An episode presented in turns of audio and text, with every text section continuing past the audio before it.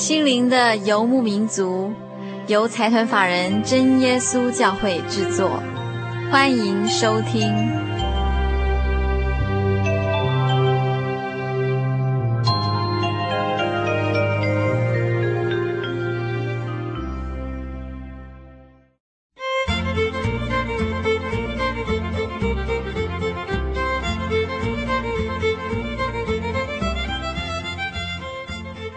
现在收听的是《心灵的游牧民族》，我是佩芝。啊，今天是我们《心灵的游牧民族》第一百四十七集的播出。今天我们在节目中要跟几位来自印尼的朋友一起分享关于他们自己的小故事。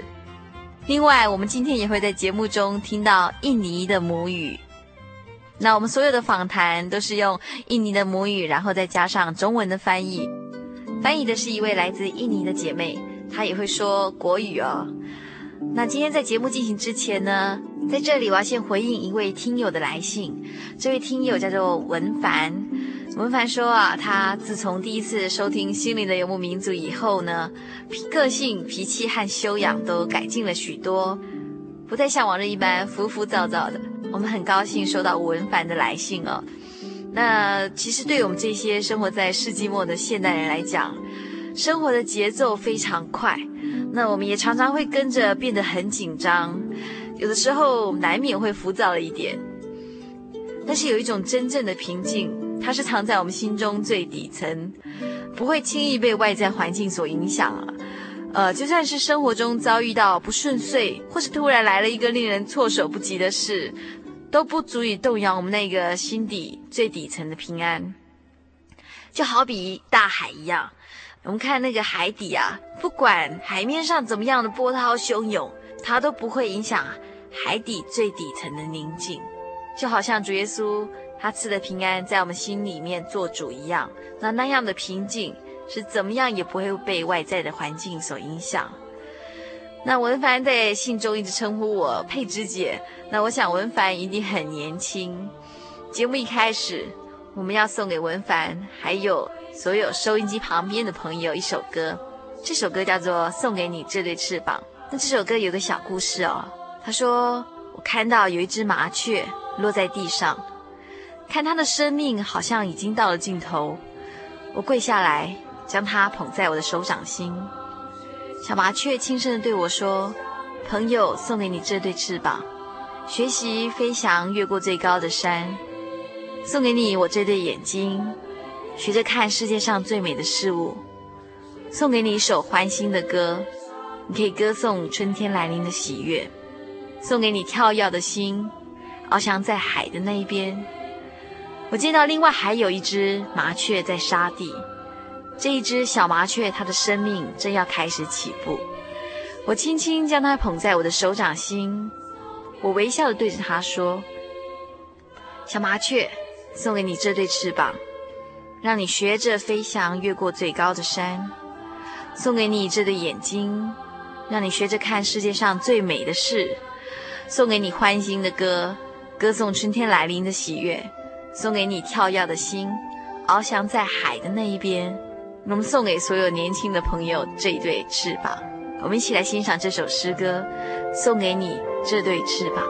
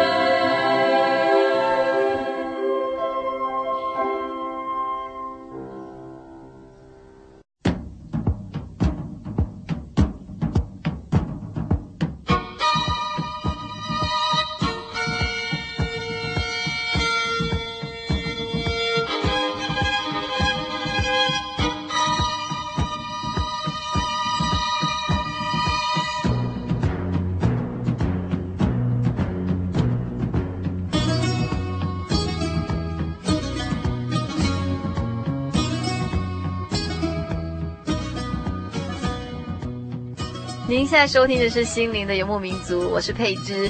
我们今天非常高兴在节目现场请到几位印尼来的朋友。我们先请这些朋友跟大家打一声招呼。哈利路亚！呃，非常高兴今天有机会，这几位印尼的朋友来到台湾做参观访问。那今天这些朋友要来到《心灵的游牧民族》，跟大家说一说发生在另外一个时空，也就是发生在印尼的一些故事。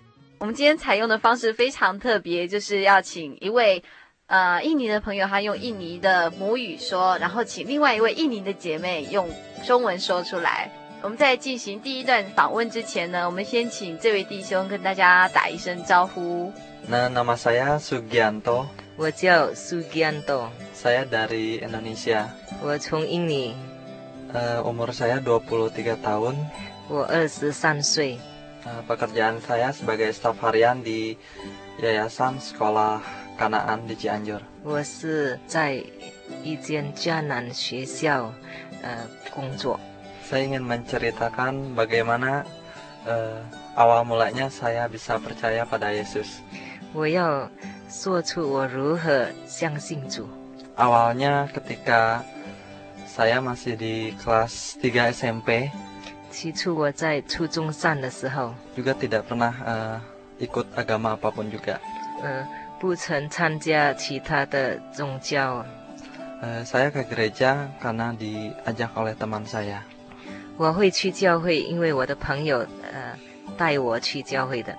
呃，saat itu pergaulan saya boleh dibilang tidak baik。当时我所交的朋友都不好。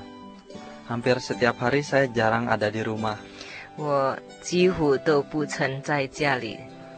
Pagi setelah pulang sekolah siang, kemudian uh, sore hingga malam hari saya selalu ada di luar rumah. 早上去上课，放学回家后，然后我又再出去在外面玩。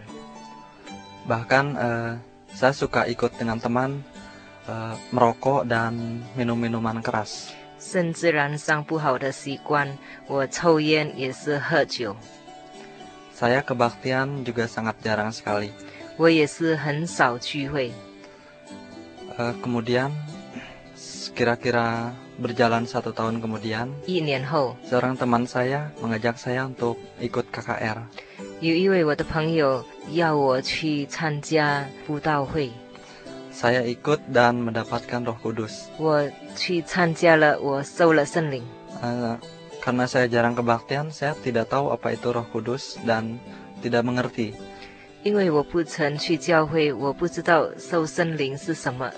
Hanya saja uh, pendeta yang membawakan KKR itu bilang pada saya kalau saya dapat Roh Kudus. 传道者就告诉我你受圣灵了。Uh, saya merasa gembira pada waktu itu.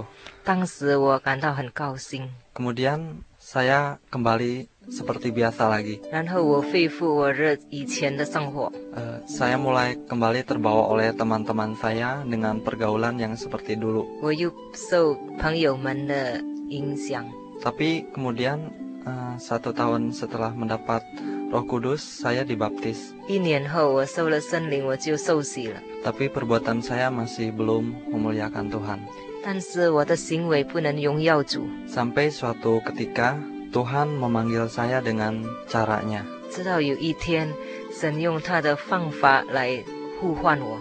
Seperti biasa setelah pulang ke sekolah, saya pulang sebentar, kemudian pergi lagi. 有一天放学后， 我回到家里，然后我又再出去。Waktu itu saya sangat suka sekali dengan sepeda balap dan sering kebut-kebutan di jalan. 那时候我很喜欢骑那个越野车。Uh, saya hendak pergi ke rumah teman saya melalui jalan yang menurun. 我要去朋友的家，是走下坡的路。Saya tidak berpikir apa-apa, tapi hanya ngebut saja. 我那时没有想其他的，我只要 用快速度走。Waktu itu ada sebuah beca yang uh, uh, datang dari arah depan saya. 那时候有一辆三轮车从前面来。Di belakangnya ada sebuah truk barang yang sedang eh, menyalip menyusul beca tersebut. 嗯，三轮车后面跟着是大卡车，他要超越这三轮车。嗯，那条路这这能两辆车经过。Waktu itu saya masih dalam kecepatan yang agak tinggi juga. 那时候我骑的车速度也是很快， Eh, tapi entah bagaimana saya tidak kepikiran untuk merem sepeda saya dan cuma bisa membanting ke kiri. 那时候我只能把这个驾驶 座转到左边。 Setelah itu saya tidak eh, tahu apa yang terjadi, tahu-tahu saya sudah ada di tanah. 然后我不知道发生什么事了，我已经倒在地上。 Eh, saya bangun dan melihat ke belakang, sepeda saya sudah menabrak di dinding dengan keadaan rusak. 我站起来，我看到我的脚踏车已经坏了，因为碰到呃墙壁。 Eh, Orang-orang di sekitar situ bilang bahwa saya terlempar dari sepeda dan kepala saya menyerempet badan truk. 四周围的人告诉我，我的身体被抛到另一边，呃，甚至碰到那个卡车的呃身体。 Puji syukur bahwa waktu itu saya tidak pingsan 还好我没有晕倒， eh, dan masih bisa berjalan. 我还是能够走。 Kemudian saya dibawa ke rumah sakit oleh orang-orang sekitar situ. 然后四周围的人就带我去医院。 Eh, saya mendapat sekitar 12 jahitan di kepala sebelah kanan saya. 在我右边的头部缝了十二个针， Eh, kemudian saya dibawa pulang. 然后带我回家。 Eh, waktu itu saya tidak merasa pusing atau apa ya setelah kejadian itu. 呃，之后我没有感觉到头晕， Tapi setelah di rumah dan berbaring, saya baru mula- mulai merasa pusing dan akhirnya entah kenapa tapi tertidur gitu. 在家里我躺着，我开始感觉到头晕，我就睡着了。 Cukup lama juga saya tidak ingat apa-apa. 嗯、然后我不省人事。 Kemudian eh, mungkin sekitar esoknya atau dua hari setelah itu ada eh, saudara-saudari dari gereja datang menjenguk saya. 过后，教会的弟兄姐妹来访问我， Saya tidak begitu ingat apa yang dikatakan pendeta waktu itu. 我不记得传道对我所说的话， Kepala saya masih merasa pusing. 我的头晕。 Kemudian akhirnya eh, kami berdoa bersama. 然后我们大家一起祷告。 Saya cuma bisa memajamkan mata saya, tidak bisa berkata-kata apa-apa. 我只能闭着眼睛，我不能说话。 Sesudah selesai, mm, mereka hendak pulang. 祷告完毕后，他们要回家了。 Saya mendengar eh, seseorang mengatakan pada saya, 我听到有人说， dia berkata supaya saya tetap berdoa sama Tuhan dan rajin ke gereja. 呃，勉励我要靠主祷告，而且要热心去聚会敬拜神。 Saya tidak tahu siapa yang berbicara karena kepala saya masih terasa berat, pusing, tidak bisa bangun. 我不知道那说话的人，因为我的头昏。 Kemudian setelah tertidur, kemudian saya eh, terpikir, pikiran saya terbuka. 我起来以后， Mungkin ini karena perbuatan saya sendiri yang menyimpang dari jalan Tuhan. 我就想到这一切会发生，因为我离开主。 Tuhan sudah mengasihi saya supaya datang ke gereja, tapi saya tidak mau. 神那么爱我，叫我去聚会，但是我不要。 Saya sudah dapat Roh Kudus, saya dibaptis, tapi saya tetap menyimpang. 我受了圣灵，我已经信主了， saya bersyukur bahwa Tuhan masih mengasihi saya. Saya tidak tahu berapa kali Tuhan memanggil saya sebelum kejadian itu. Saya selalu mengabaikannya. 我没有去理他。Tapi dengan kejadian itu saya tahu 但是借着这个事情发生后，我就觉悟了，Tuhan masih mau panggil saya. 神还是要呼召我。好，我们谢谢年轻的 Suki 给我们做的这个见证。呃，那我们先休息一下，欣赏一段音乐。The first good joy that Mary had, it was the joy of one to see the blessed Jesus Christ when he was first her son. When he was first her son, good man and blessed may he be. Both Father, Son, and Holy Ghost to all eternity. See her own Son Jesus Christ, to read the scripture or to read the scripture or good man and blessed may he be. Both Father, Son, and Holy Ghost to all eternity. Next good joy that Mary had, it was the joy of five. To see her own son Jesus Christ, to bring the dead alive. To bring the dead alive, good man and blessed may he be. Both Father, Son, and Holy Ghost to all eternity. The next good joy that Mary had, it was the joy of six to see her own son Jesus Christ upon the crucifix. Upon the crucifix, good man and blessed may he be. Both Father, Son, and Holy Ghost to all eternity. The next good joy that Mary had, it was the joy of seven. To see her own son Jesus Christ, to wear the crown of heaven. To wear the crown of heaven, good man and blessed may he be. Both Father, Son, and Holy Ghost to all eternity.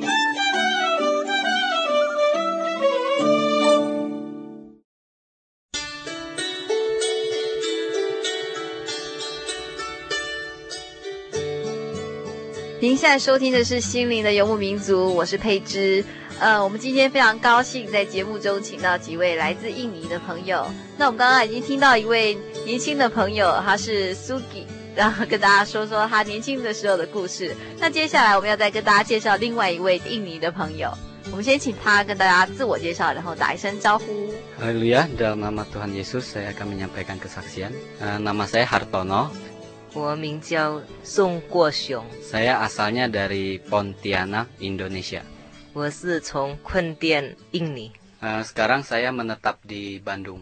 现在我住在万隆， Saya berumur 28 tahun 我二十八岁， dan bekerja se- di bidang literatur Gereja Yesus Jati.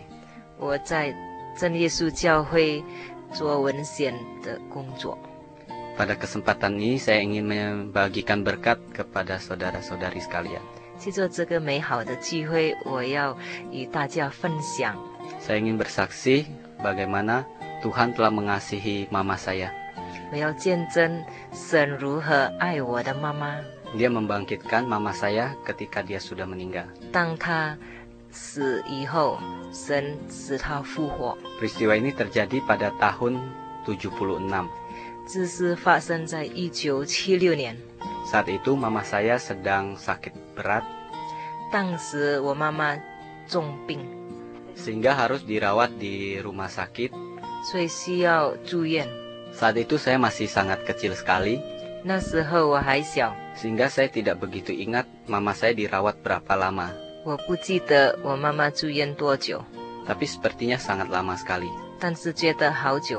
Pada suatu ketika, 有一天， mama saya meninggal 我妈妈死了， dan saat itu papa saya langsung menuju gereja 我爸爸当时就去教会， untuk menyampaikan hal tersebut kepada pendeta yang bertugas di Pontianak. 告诉在呃困甸注目的传道。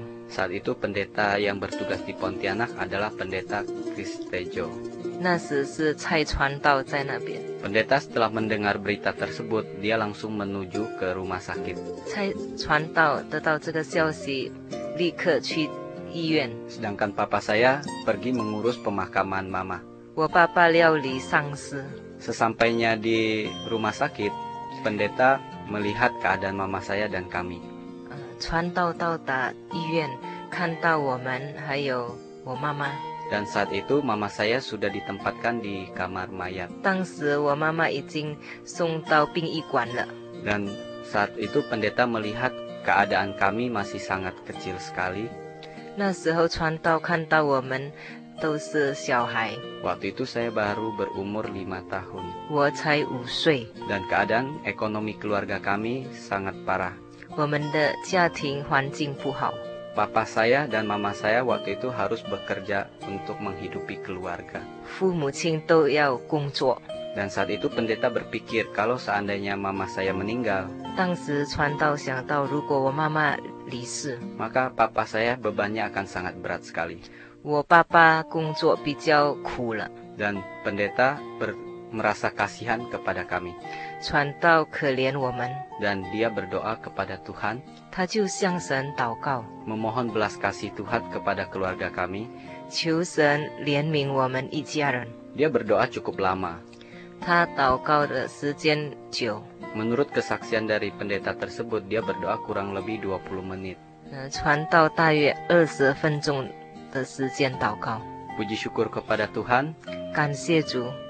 Tuhan membangkitkan mama saya yang sudah meninggal. 我妈妈就这样复活了。 Setelah mama saya bangkit, pendeta membawa mama saya pulang ke rumah. 我妈妈复活后，传道带我妈妈回家。 Tidak lama kemudian, papa pulang ke rumah. 不久后，爸爸回家， Dan dia kaget sekali melihat mama sudah ada di rumah. 他感到很吃惊，看到我妈妈已经在家里了。 Padahal waktu itu papa sudah selesai mengurus pemakaman untuk mama. 我爸爸已经呃料理好丧事， Dia sudah membeli peti mati 买了一个棺木， dan perlengkapan yang lainnya. 还有其他的。 Tapi puji syukur pada Tuhan, mama saya akhirnya hidup kembali. 但是感谢主，呃，我妈妈复活了。 Mama juga bersaksi bagaimana dia melihat suatu penglihatan pada saat dia meninggal. 我妈妈见证说，她在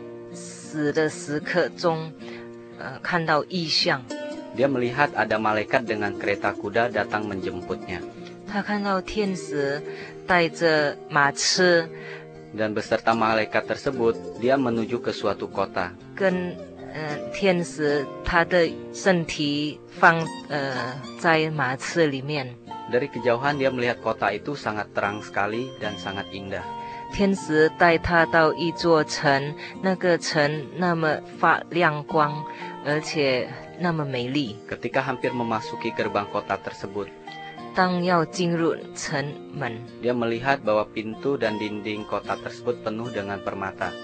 他看到墙壁和门都很多宝石。 saat itulah dia teringat kepada anak-anaknya dan suaminya yang masih ada di bumi.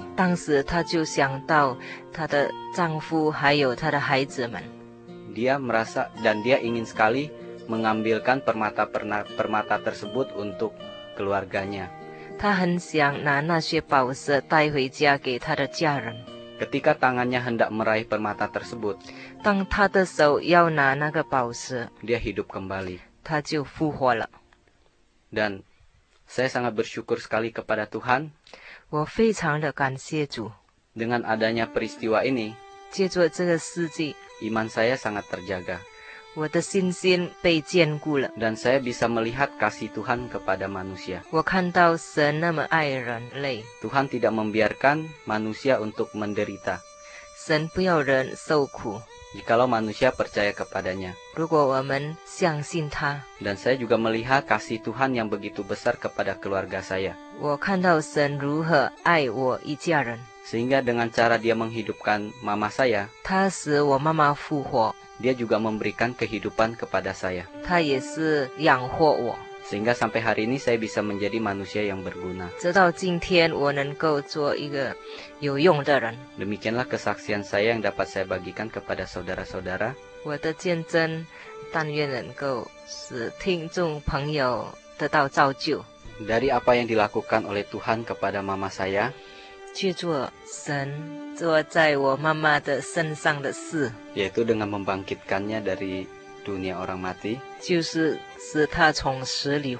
Saya teringat akan satu ayat yang dikatakan oleh Tuhan Yesus kepada murid-muridnya. 我想起主耶稣对门徒们所说的话， Di Yohanes pasal 11 ayat 25. 约翰福音十一章二十五节。 Dia berkata, Akulah kebangkitan dan hidup, barang siapa percaya kepadaku, ia akan hidup walaupun ia sudah mati. 耶稣说：“复活在我，生命也在我。 信我的人虽然死了，也必复活。 Dari ayat ini kita mengetahui bahwa Tuhan berkuasa atas hidup dan matinya seorang manusia. 神掌管人的生命， Dia sanggup membangkitkan, dia pula sanggup mematikan. 他能够使人死，也能够使人活， Hal inilah yang membuat saya mempunyai satu pengharapan kepada Tuhan. 使我对主有盼望。 Saya sangat bersuka cita dapat membagikan kesaksian ini kepada saudara-saudari sekalian. 我很高兴能够分享主的恩典给 大家， Biarlah semuanya itu dapat menjadi berkat kita sem- bagi kita semua. 愿这一切能够荣耀主， Sehingga kita dapat bersama-sama bahagia di dalam Tuhan dan menerima berkat damai sejahtera darinya. 使我们大家能够得到主的平安。非常谢谢宋国雄弟兄给我们做的见证。那我们先休息一下，欣赏一段诗歌。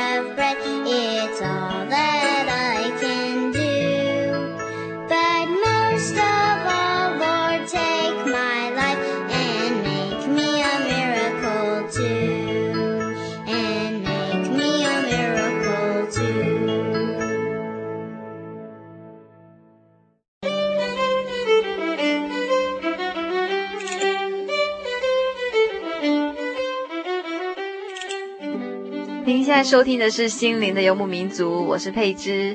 我们今天很高兴在节目中请到几位来自印尼的朋友。呃，我们现在要请到最后一位朋友跟大家分享他的故事。那我们先请他跟大家打声招呼，然后介绍自己。Haleluya, dalam nama Tu- Tuhan Yesus Kristus saya akan bersaksi. Nama saya Sendra Eka Lukiman, 我是沈英杰，asal Indonesia. 来自印尼。Eh, saya mempunyai jabatan di pengusaha di Indonesia. 我是做生意的人， Usia saya 43 tahun. 我四十三岁， Saya berusaha sudah kira-kira 15 tahun. 我做生意大约十五年了。 Saya bekerja tidak pernah lelah. 我劳苦的工作， Biarpun hari libur ataupun hari Minggu saya tetap buka toko. 虽然是假日或者星期天，我都开店。 Kira-kira dua tahun yang lalu, saya mendapat musibah. Usaha saya tertipu oleh orang. Sebesar 240 juta dan saya harus melunasi utang-utang yang lain yaitu kepada bank sebesar 150 juta. Pada waktu itu saya mau menangis pun saya tidak dapat mengeluarkan air mata. Jadi satu-satunya jalan saya hanya bisa bersandar kepada Tuhan. Saya berdoa dan berpuasa selama satu minggu.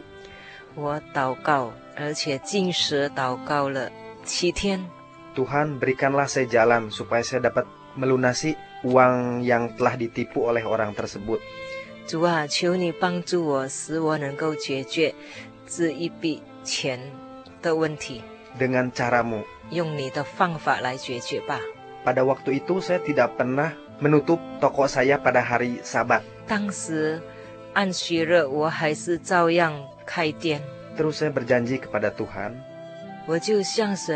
Tuhan, jikalau memang kau bisa membayarkan hutang-hutang saya kepada orang yang Tuhan, jikalau memang engkau bisa membayarkan hutang saya, saya akan menutup usaha saya di hari sabat.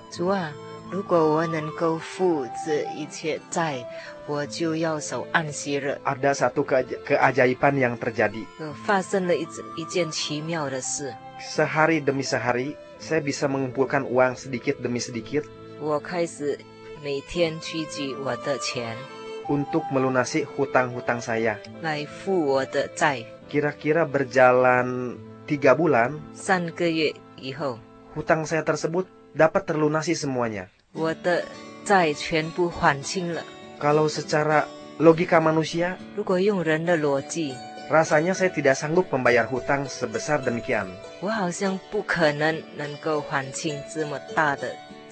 Tapi ternyata Tuhan dapat memberikan itu kepada saya.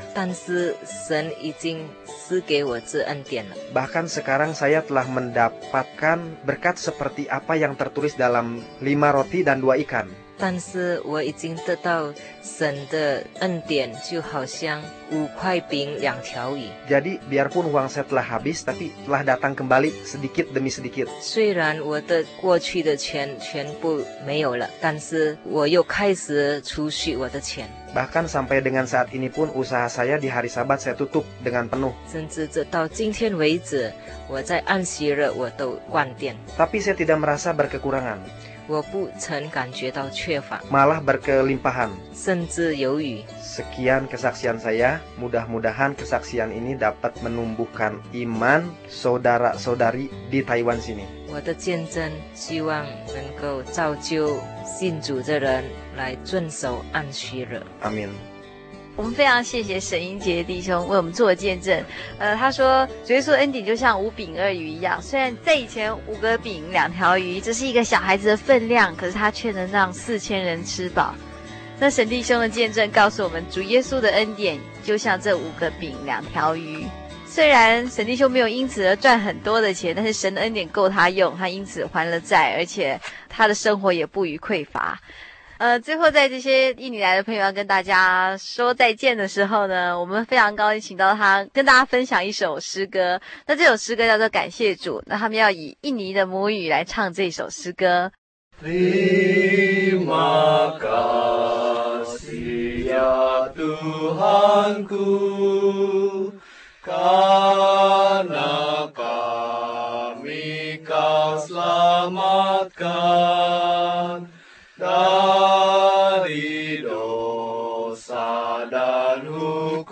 hukuman Terima kasih sungguh ya Tuhan.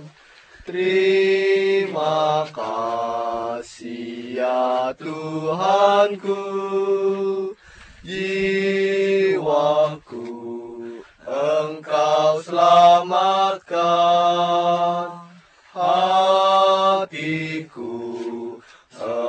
Engkau sucikan Terima kasih sungguh ya Tuhan. Pujimu tebus jiwaku.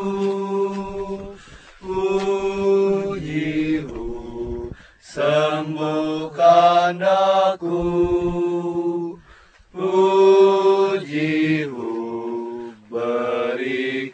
aku Nugrah selamat yang heran sungguh. Thank you Lord for saving my soul. Thank you Lord for making me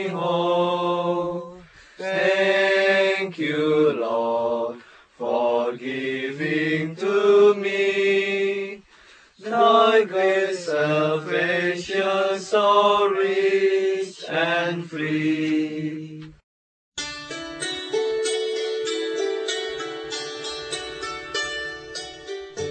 您现在收听的是新灵的游牧民族，我是佩芝，呃，我们刚刚在节目中听到了这些来自印尼的朋友的关于他们生命的故事，那我们深深的觉得呃在不同的时空之下，我们也能一起分享神的恩典，也能一起看到神伟大的作为。就像他们最后献的这首诗《感谢主》一样，Thank you, Lord。歌词里面所说的，呃，感谢主拯救我们的灵魂。感谢主给我们这一切，那感谢主耶稣的救赎，丰富我们的生命，带给我们自由。如果听众朋友在听了本集节目之后，有任何特别的感动，或是需要索取本集的节目卡带，都欢迎来信。那来信请寄到台中邮政六十六支二十一号信箱，心灵的游牧民族节目收，或是传真到零四二四三六九六八。我们非常欢迎所有听众朋友们来信跟我们分享您的心情故事，或是索取圣经函授课程。接下来我们要进行的单元是游牧民族周记以及圣经小百科。呃，欢迎所有朋友继续跟我们一起分享接下来的节目。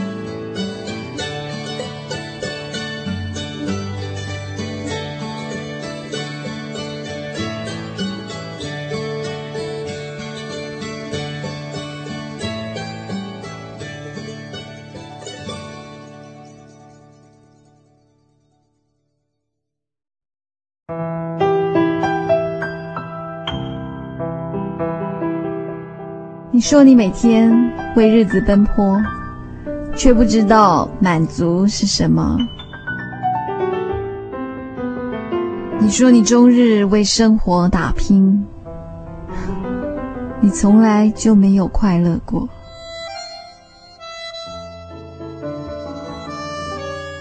得到多少会足够，失去多少才会看透。在欲望与满足之间流浪，在现实与理想之间游走。请听《游牧民族周记》。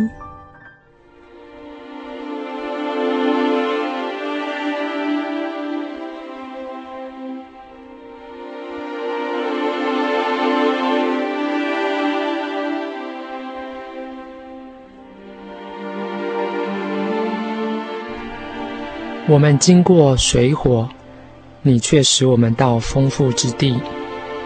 这是记载在诗篇六十六篇第十二节的句子。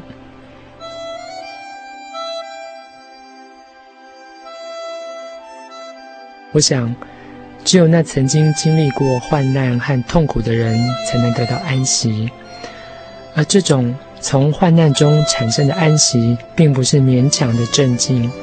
也不是死寂，乃是很自然的从里面涌出来的安息。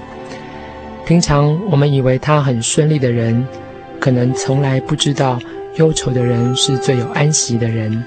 可是这样的想法是错的，因为这种人从来没有受过试炼，从来没有受过苦楚，所以或许轻轻的一阵就承受不住了。而凡是没有看见过风浪的水手，就不是最可靠的水手，所以船上新来的水手总是派在不重要的地位上工作的。